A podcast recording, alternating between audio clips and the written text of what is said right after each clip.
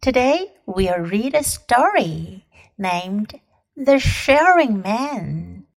今天我们要讲一个英文小故事，题目叫《分享的人》（The Sharing Man）。Once there lived an old man who had no money. He ate what he found on the land. He shared his food with the animals and birds around him. One winter, he sat with his head in his hands. I can't find any food on the land, he cried. The mushrooms are gone. The dandelions and berries are gone. I will starve. But the forest fairy heard his cry. She spoke to the squirrels and birds. Your friend needs your help now, she said. The squirrels brought nuts from hiding places in the trees. The birds brought dried berries from hiding places in the ground. Here, they said to the man, share our food. The foxes curled up to warm the old man's feet, and the deer nestled beside him. The man ate the nuts and berries, warm and happy with his friends. 这个故事讲的是一个会跟别人分享的人，share 分享，sharing 分享的。Once there lived an old man who had no money. Once 这是故事开头常常用到的词，once 表示从前、曾经。There lived an old man，有个老人，who had no money，他没有钱。He ate what he found on the land，他吃什么呢？吃他在陆地上找到的东西。虽然是这样呢，He shared his food with the animals and birds around him，他还把他找到的食物和周围的动物和鸟儿们分享。One winter, he sat with his head in his hands. 可是呢，有一年冬天呢，他坐在那儿是什么样的姿势呢？With his head in his hands，头埋在手里。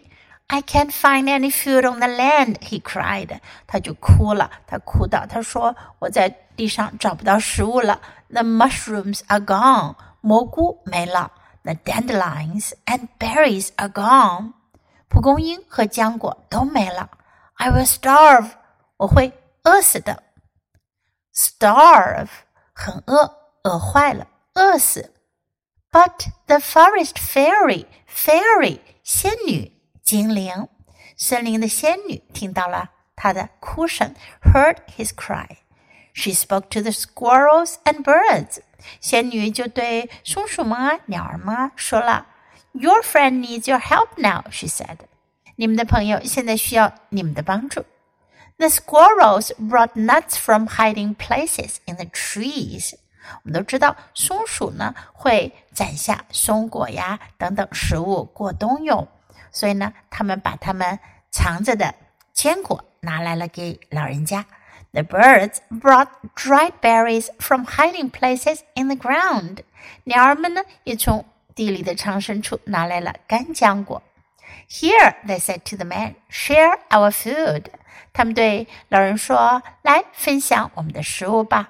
The foxes curled up. Curl up 表示蜷起身子，蜷成一团。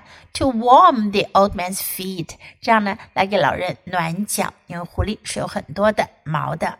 And the deer nestled beside him，而鹿呢依偎在他旁边，这样呢，他就会觉得非常的温暖。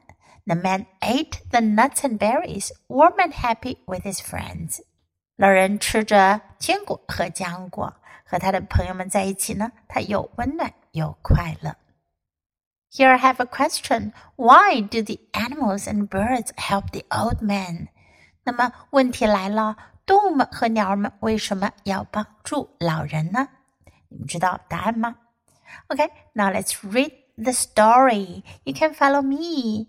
The sharing man. Once there lived an old man who had no money. He ate what he found on the land. he shared his food with the animals and birds around him. One winter, he sat with his head in his hands. I can't find any food on the land, he cried. The mushrooms are gone. The dandelions and berries are gone. I will starve. But the forest fairy heard his cry. She spoke to the squirrels and birds. Your friend needs your help now, she said. The squirrels brought nuts from hiding places in the trees. The birds brought dried berries from hiding places in the ground. Here, they said to the man, share our food.